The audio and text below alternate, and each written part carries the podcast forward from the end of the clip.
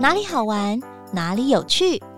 玩出亲子美好关系，玩出亲子快乐生活。大手加豆放心玩。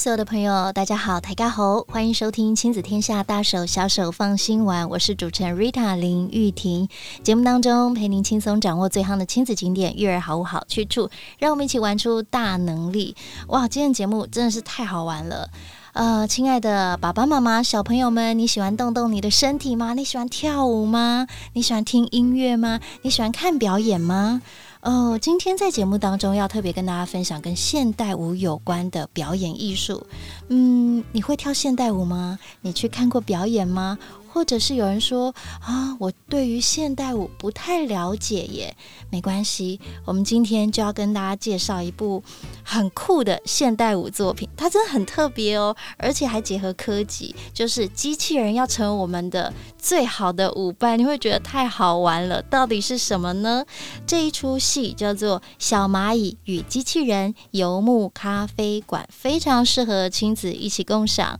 我们今天非常高兴邀请到编舞家黄奕老师来到节目当中，跟大家畅聊。他除会跳舞，他还会写程式，他还是机器人的好朋友，真是太厉害了！赶紧来欢迎黄奕老师。Hello，老师好。Hello，你好。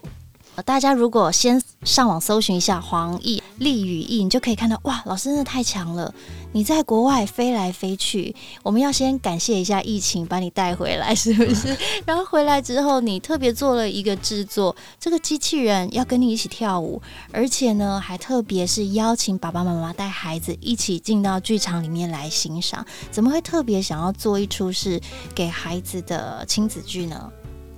可能因为我做了很多作品，大多都是给大人欣赏的作品，嗯，然后主题也都比较偏高冷一些些，探讨生命的议题，对，探讨生命的议题，然后内容都比较沉重，比较严肃一些些。然后到除了像黄宇库卡，他可能我原本以为，呃，这个作品它是人跟机器人共舞，我的。第一个人跟机器人共舞的作品，然后当时我的外甥他们来看演出，然后就发现还蛮有趣，是他们竟然安静的看完整场演出，然后非常的投入，完全没有吵闹啊等等的。然后看完演出了以后，他们就跑来台上，因为我就带他们来后台嘛，所以他们在台上玩，然后很开心，就是绕着库卡一直叫，一直跳这样。然后就觉得哇，就是原来他们可以看得懂我可能认为蛮高冷的作品，然后他们会去关注到说机器人在舞台上面到底做了什么，然后我看机器人表演的哪一些内容，他们都会仔细去想。所以我就在想，那是不是应该为他们制作一些他们也适合看的作品？然后那些作品，它可能因为是我做的话，就可能没有办法做得像一般的儿童剧场，它的方向可能颜色比较鲜艳一点，然后比较活泼一点。我可能会有一点点对于科学、科技还有艺术的某一些特质有我自己的一些想象，所以我我可能。因为我从小很喜欢看一些童书，它是比较呃有点像呃那叫什么立体书吗？就我我印象很深刻，是我的小阿姨她第一次送给我一本立体书的时候，那个打开的那一刻我，我我非常的惊艳，因为你从来没有看过平面的纸上会浮出立体的东西，然后而且它那个是。机器人的内容哦，原来那个时候已经把种子埋到你的心里了。对，我还很记得，是它每一个机关都可以动，所以你可以拉着书里面的机器人动作，然后那些机关它在动的时候，你就觉得很神奇，就觉得很有生命力。对，然后又加上你可以把它稍微掀开一点点，你就可以看到说，哦，原来这个机构你在拉的时候，它后面是用很多的纸张跟很多的扣环把它组合起来的，所以就会引发你对于折纸这个部分它的有一些更困难的应用，因为可能学校在像幼稚园或学校在教你折纸的时候，你折的东西都比较简单嘛。可是你没有想到说，原来它可以做到这么精细跟复杂，因为当年其实并没有电子书，所以电子书现在我们的 iPad 上面会动的东西，我们都会觉得理所当然，因为它就是一个动画嘛。但是因为它完完全全变成纸张的时候，其实一切没有那么简单，就是每一个要动的零件，其实它后面都有好多好多的组装的过程跟细节，那那就会让我很。很喜欢这样子的一个一个形式跟表达的那个风格，所以我我对于亲子观赏的作品，我会有一点期待它的美感可能不会特别的，就我可能选色上面，我还是会希望它跟我们一般在。思考亲子的时候，就是可能颜色都非常的强烈，然后很很鲜艳，这个方向会有点不一样。嗯，黄玉老师，你从小就是一个观察很敏锐的人，因为你会开始思考这个纸要怎么折，然后我可以去做一些什么。原来今天我们也要先谢谢小阿姨哦，当时驱动了你跟机器人之间的关联。特别刚刚有讲到这个库卡，就是机器人的名字嘛。那这一次让库卡。真实的与真人一起跳舞，那也成为你的 partner。那我们可能从以前的脉络到现在，就发觉，如果我们仔细观察一个东西，可能我们说，呃，不管是以前的哆啦 A 梦啊，还是什么，都觉得它是只是出现在一个想象世界。但其实我们可以把它变成真实的，我们可以如何把它应用上去？那这一次的库卡。就是你自己花费了很多心思，包括你写程式，你去跟机器人的厂商去谈，让它真实的呈现在舞台上面。当时除了小时候看过这个书，怎么会想要选择机器人成为你的舞伴呢？你刚刚点到一个重点，就是我很喜欢小叮当，也就是大家现在在讲的哆啦 A 梦，大家都很爱，对，大家都很爱，所以我自己是。非常喜欢小叮当的世界观的，因为它是机器人跟人类是很和谐共处的，嗯、然后两者都有缺陷，但互相的补足对方的缺点或者是不足的地方，所以这是我所想象未来最理想的样子，就是人跟机器人不是竞争的关系，而是和平的共处，然后互相帮忙的。然后，所以我就会希望说，在这个作品里面，我也可以呈现那样子的特质，就是人跟机器人之间没有在比赛，然后也没有在竞争，而是我们一起透过桌上的一些小物件，像是餐盘啊，或者是某一些小小的食材，你在台上组装的时候，可以让小朋友们或者是大人们去预先去看到。我们未来可能的样子，而且这一切它其实并不是假的，就是所有的城市都是真的，所以它并没有人类去扮演机器人，然后也没有所谓就是我们可能用假设性的去创造一个虚构的角色，然后去诠释这件主题，而是机器人就是真的机器人，然后所有的技术都是真的，所以你在台上看到是一个正在发生，现在科技可以做到的程度。然后，所以我们已经开始进入到那样的未来了，只是目前还没有很普遍的有这样子的场景在我们的生活周遭出现。但这是我很想要让小朋友预先跟家长一起预习未来的样子。嗯，这是真实的未来感，我觉得好特别哦。之前老师有做过定目剧。但这一次是要搬到台中歌剧院大的舞台。那当时最早你在做这个跟机器人一起跳舞，跟库卡一起跳舞的时候，孩子的反应，你说你的外甥整场看完，你看完之后会觉得说，他们本来应该要最崇拜你，可是他们会不会很崇拜那个库卡？觉得库卡太酷了，原来机器人真的可以跳舞。那机器人跳舞跟真人跳舞又有什么不同呢？我不知道他们怎么想，不过。因为我一直都很希望可以当他们有点酷的舅舅，就是 就希望说，帅气的舅舅，有一有一点就是这个舅舅有点怪怪，就是很酷，就是为什么会有机器人，就是为什么舅舅有这么多奇怪的东西，就我很希望可以扮演这样子的角色，然后可能。未来可能可以扮演那样的爷爷，就是这个爷爷很酷，就是为什么他有这么多奇怪的东西，就是就很希望说，对小朋友来说，就是这一个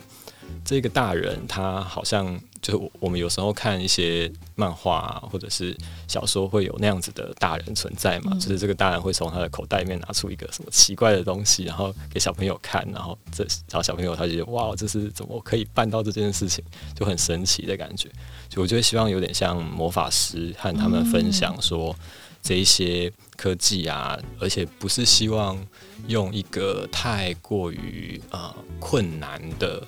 呃状态，但是当然因为我自己想的困难跟不困难，可能对很多人定义来讲会有点落差，就是你觉得不困难，可是我看来好像还是有点难懂，所以这件事情我也还在学习，就是我我可能还在努力的让我。认为我想要让小朋友了解的事物，然后他可能有时候有点抽象，嗯，但我在刚刚提到的定目剧的演出的时候，我还蛮讶异他们的理解能力有时候比大人还要强。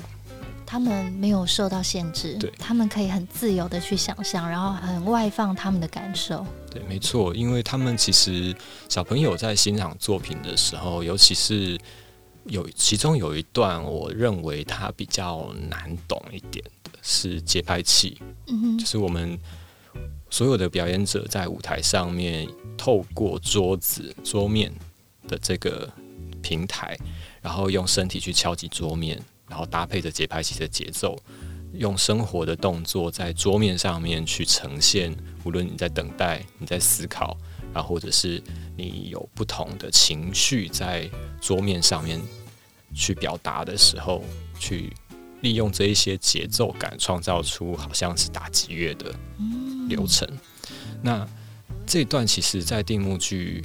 演出的时候，因为我们距离观众很近，就是小朋友就在我们的眼前，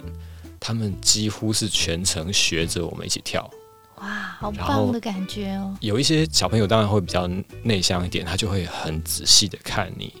的每一个动作，因为好近。然后有一些比较外放的小朋友，他就真的跟着一起跳，然后你就会觉得哇，就是原来这么近的距离，对于他们的反应是这么大的。然后他们后来在讨论的时候，也都是对这段印象非常深刻。然后当然每一段他们都有不同的反应，然后但是这一段是我原本认为可能小朋友会认为那就是一段舞，所以他们看不懂之类的。但是其实并不是如此，所以我我自己的外甥他们，我也在问他们说，你们最喜欢哪一段？就两位外甥，他有一位小朋友，他就会说他很喜欢节拍器那一段。我说你怎么会喜欢节拍器那一段？他说那段很好看。我就觉得，欸，原来他们看得懂，所以这件事情是我我自己都很压抑的，所以我现在还在跟小朋友们学习，然后我很开心说我们在。台北的时候，我们有演过一次剧场版，然后我们后续也有进行定目剧，但是虽然只有一场，因为我们当时遇到疫情，所以定目剧目前先暂停演出，要到明年一月才能够重启。不过这些经验对我来讲都很宝贵，然后就是这一些这么近距离，用不同的距离，或者一次面对这么多的小朋友，然后他们的反应，当烟火一在空中炸开的时候，你听到。观众席里面传来小朋友的那些，他们很很，很兴奋，对，他很兴奋的那个声音的时候，你就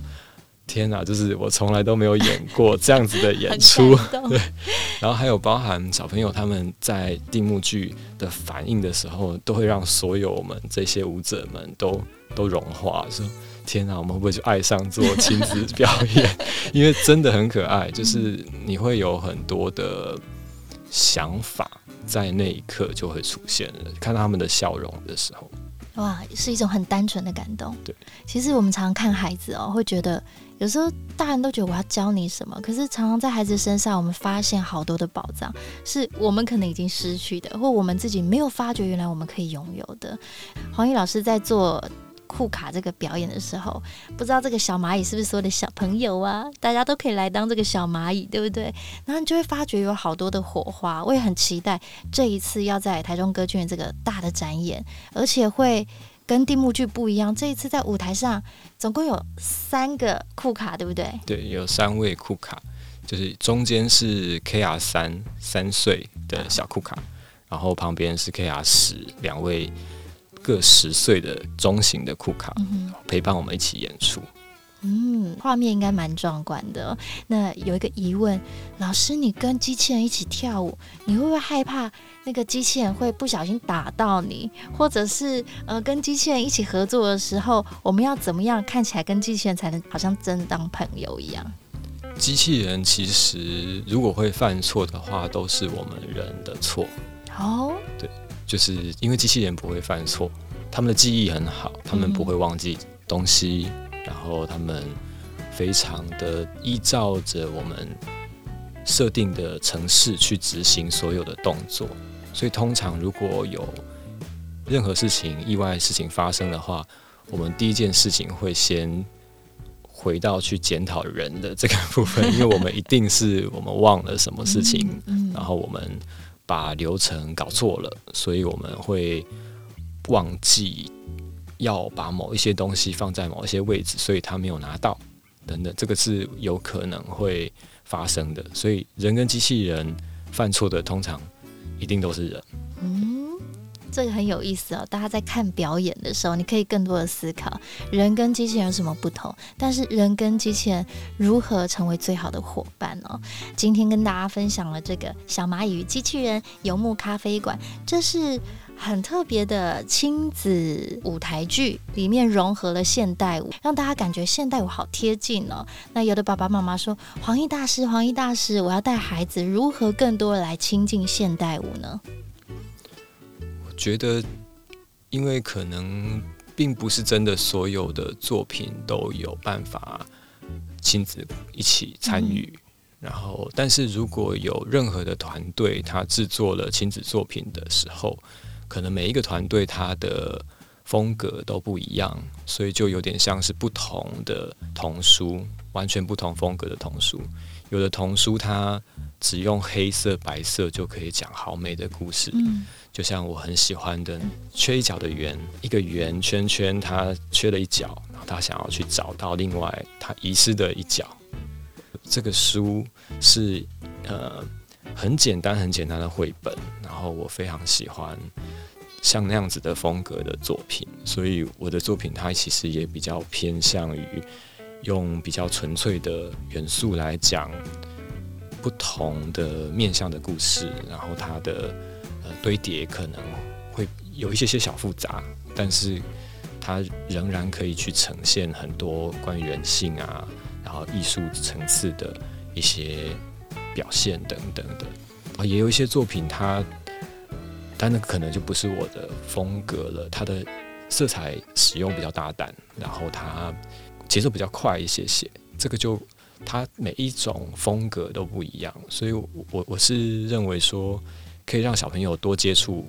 不同的面向的作品，所以让他们可以去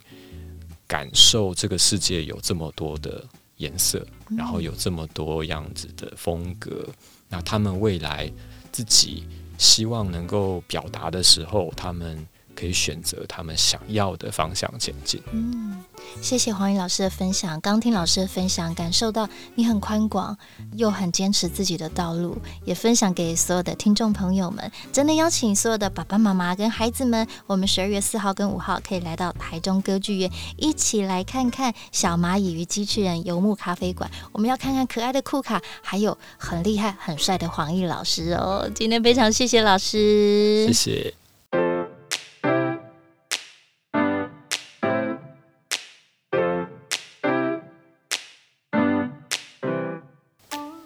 本集亲子天下编辑严选要推荐的就是黄奕老师所编舞的《小蚂蚁与机器人游牧咖啡馆》，将在台中歌剧院上演哦，欢迎大家锁定，而且我们会把详细的资讯放在节目的下方。谢谢大家收听今天的大手小手放心玩，我是 Rita 玉婷，亲子天下 Podcast，周二谈教育，周四聊生活，周五开启好关系，欢迎关心孩子教育教养的您订阅收听。Apple Podcast，五星赞一下。也欢迎在许愿池给我们回馈哦，那我们就下次见喽，拜拜。